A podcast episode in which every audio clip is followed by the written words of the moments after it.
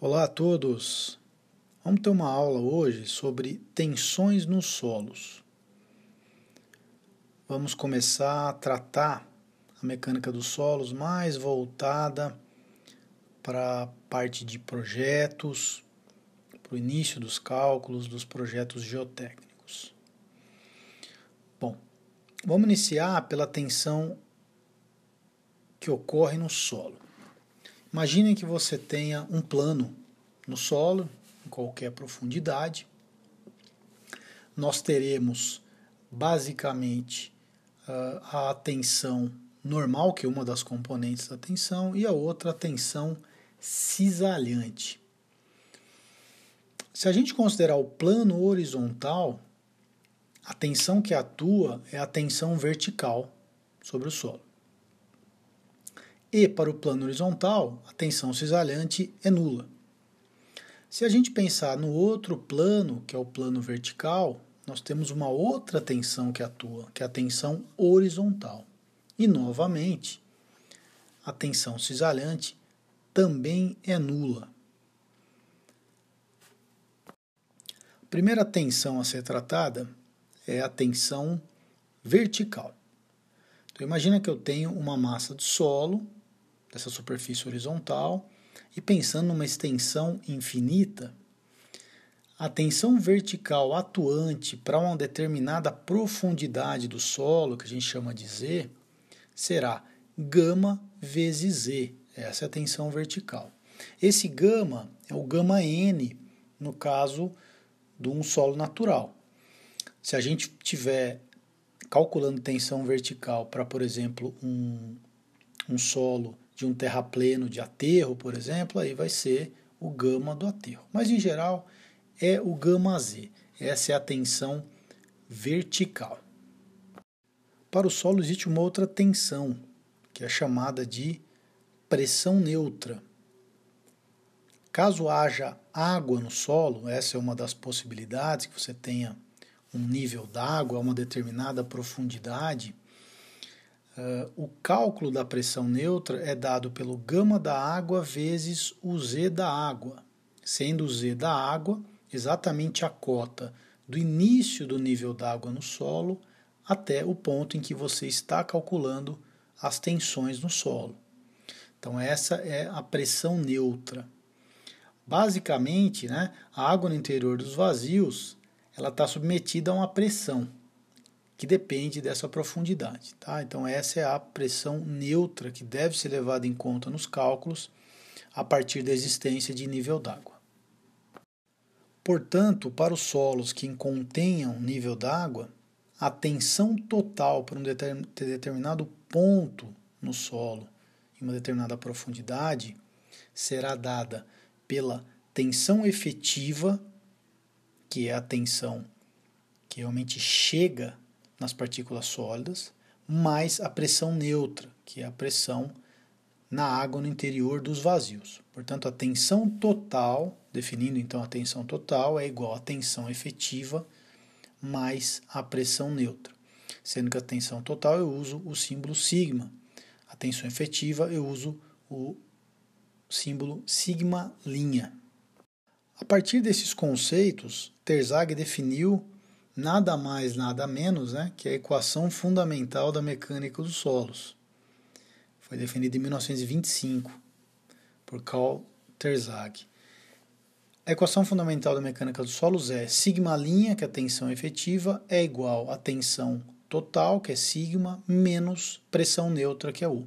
Sigma linha é igual a sigma menos U. Ou seja, a tensão efetiva, que é a tensão que realmente chega para as partículas sólidas e que causa uma movimentação do solo, contato interpartículas, é igual à tensão total menos a dissipação da pressão neutra no solo.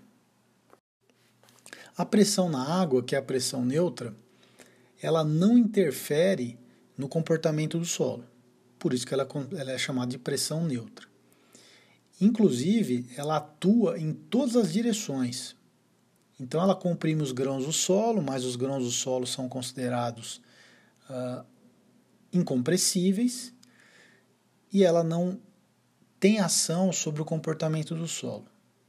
Em contrapartida, a tensão efetiva, né, ela tem, tem sim uh, um resultado no comportamento do solo, porque quando a tensão efetiva se altera no processo, as forças que são transmitidas pelos, pelas partículas sólidas são alteradas, suas posições relativas mudam, podendo gerar, é, podendo não, gerando uma movimentação do solo devido a essas, essas modificações aí de, é, de posições entre os grãos. Portanto, a pressão neutra ela participa na tensão total, porém ela não participa no comportamento do esqueleto sólido.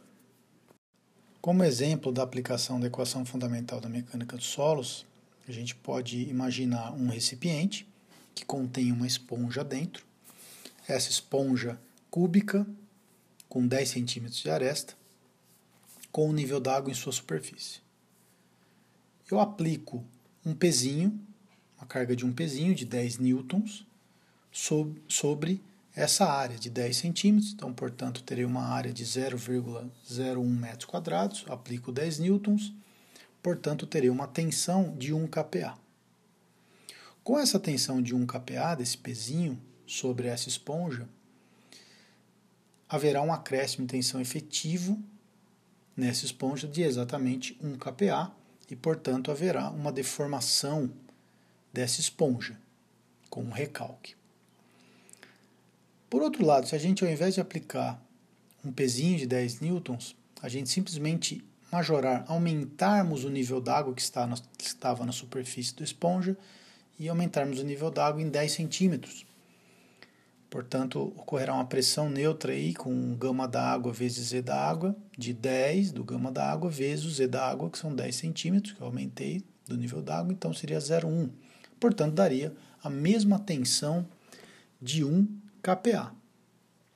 Dessa forma, uh, o acréscimo de tensão no interior da esponja também será majorada de 1 kPa, mas a esponja não se deformará, por conta que o acréscimo de pressão é neutro.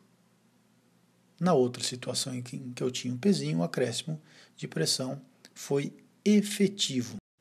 Para facilidade de cálculos, a gente pode calcular a tensão efetiva diretamente, sem a necessidade de calcular a tensão total e depois descontar a pressão neutra. Para isso a gente pode usar o que a gente chama de peso específico submerso, que é o gama sub. O gama sub ele é definido como o gama sat menos o gama da água. Então no peso submerso gama sub, eu já desconto a pressão neutra por meio do gama da água.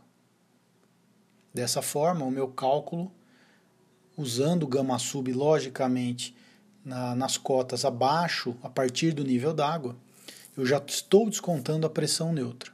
Isso facilita bastante os cálculos é, quando a gente vai calcular, por exemplo, os recalques em solos moles mais para frente. Isso ajuda bastante, deixa mais prático o cálculo. Por fim, podemos definir a tensão horizontal, que pode ser a tensão total horizontal ou também pode ser uma tensão efetiva horizontal, se a gente descontar da tensão total horizontal a pressão neutra. Já que a pressão neutra atua em todas as direções, ela também vai atuar nesse plano vertical em que atua a tensão horizontal. Bom, para que a gente defina a tensão horizontal, é importante definir o K0 que é o coeficiente de empuxo em repouso. O K0 ele é o sigma linha H, ou a tensão efetiva horizontal, dividido pela tensão efetiva vertical, sigma linha V. O K0 a gente obtém ele em laboratório. Aplica-se uma tensão vertical efetiva no corpo de prova.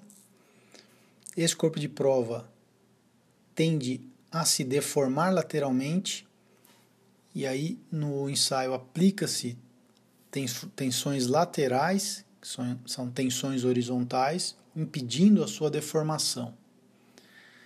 A razão entre essas tensões horizontais efetivas para neutralizar essas deformações laterais dividido pelas tensões pela tensão vertical efetiva aplicada no corpo de prova é o coeficiente de empuxo em repouso ou K0.